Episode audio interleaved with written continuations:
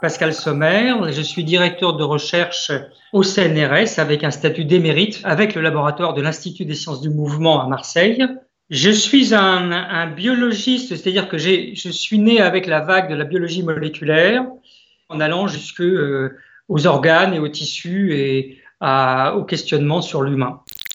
Je travaille sur l'élasticité du corps. Alors l'élasticité du corps, euh, cela concerne la peau par exemple qui vieillit, on la voit, mais en fait la, la, peau est le miroir du corps et ce qui se passe au niveau de la peau va se trouver dans tous les organes.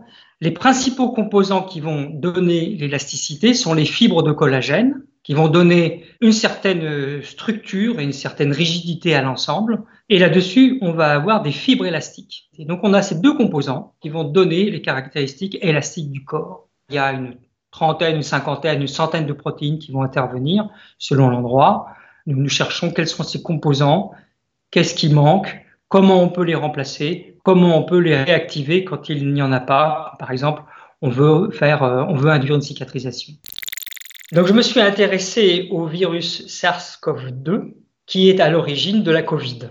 Le virus pénètre dans la cellule et en s'accrochant à quelque chose de précis, qui est une brique qu'on appelle ACE2. Cette ACE2 est le grand régulateur de la tension sanguine, de toute la tension dans le corps. Et là, ça m'intéressait parce que euh, l'élastine est aussi un très grand régulateur de la tension sanguine. Lorsque euh, j'ai commencé à regarder ce que faisait le, le, virus en rentrant par ACE2, je me suis posé la question est-ce qu'il y avait un effet directement sur la tension sanguine? Alors je vais faire une comparaison entre ce que provoque le virus dans le corps et ce que provoque une perte d'élasticité dans le corps. Pour un physiopathologiste et un mécanicien du corps, il y a des liens évidents. Mais pour le moment, on travaille dessus. Ce sont des pistes de recherche. Le virus, quand il rentre, il crée une inflammation, on en a beaucoup parlé, euh, qui se traduit d'abord au niveau des poumons. Il crée, s'il y a une fibrose, les, poumons respirent pas bien. Cela va créer de l'emphysème.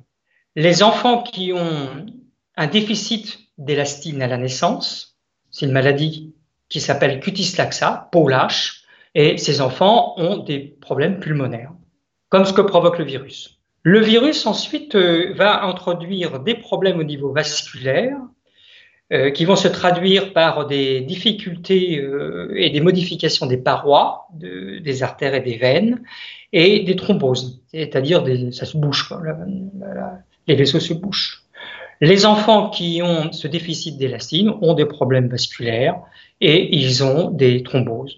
Donc vous voyez, à chaque fois, dès qu'il y a des tissus qui sont riches en élastine, le virus agit au même endroit. Alors il peut agir ailleurs, évidemment. Je ne fais pas uniquement euh, euh, de, l'histoire de, l'infection et de les routes prises par le, virus, une, histoire complètement associée aux fibres élastiques.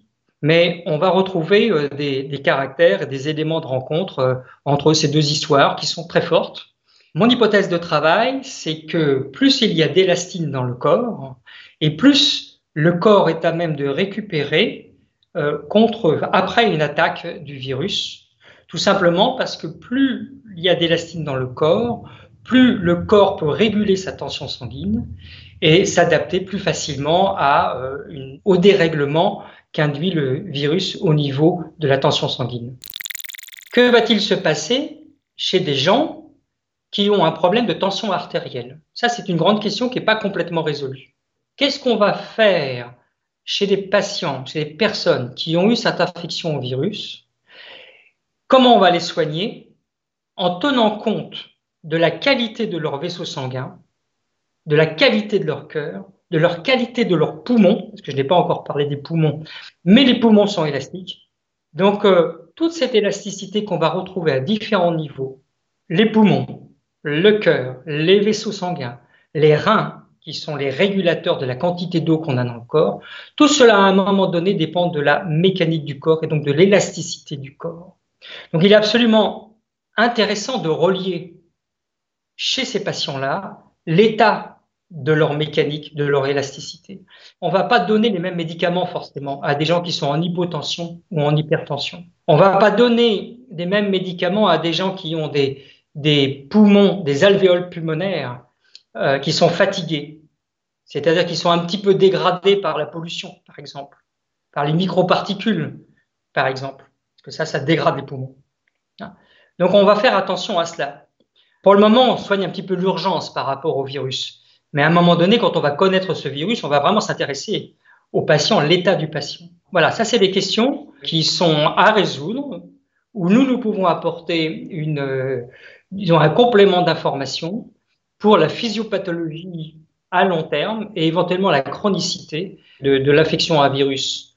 Parce qu'on vient de se rendre compte, enfin, c'était pas comme ça au début, on savait pas trop bien, mais on vient de se rendre compte que on a un certain nombre de patients qui sont malades longtemps. C'est-à-dire à partir du moment où ils ont eu euh, une inflammation au niveau des poumons, une fibrose pulmonaire. La fibrose pulmonaire, c'est une synthèse très forte de fibres de collagène qui deviennent très dures. Là, pour le moment, on n'a pas tellement de médicaments. Donc, les gens vont rester avec cela. Donc, du coup, on a une pathologie qui va être un peu différente de la pathologie virale. On a d'autres pathologies qui vont se mettre en place. Et ces pathologies qui ont été initiées par le virus, on doit les comprendre. on doit les comprendre au niveau des poumons, on doit les comprendre au niveau du cœur, des vaisseaux et des reins. Donc ça rejoint un certain nombre de spécialités qui souvent ne sont pas reliées, mais qui sont reliées par cette histoire de tension sanguine.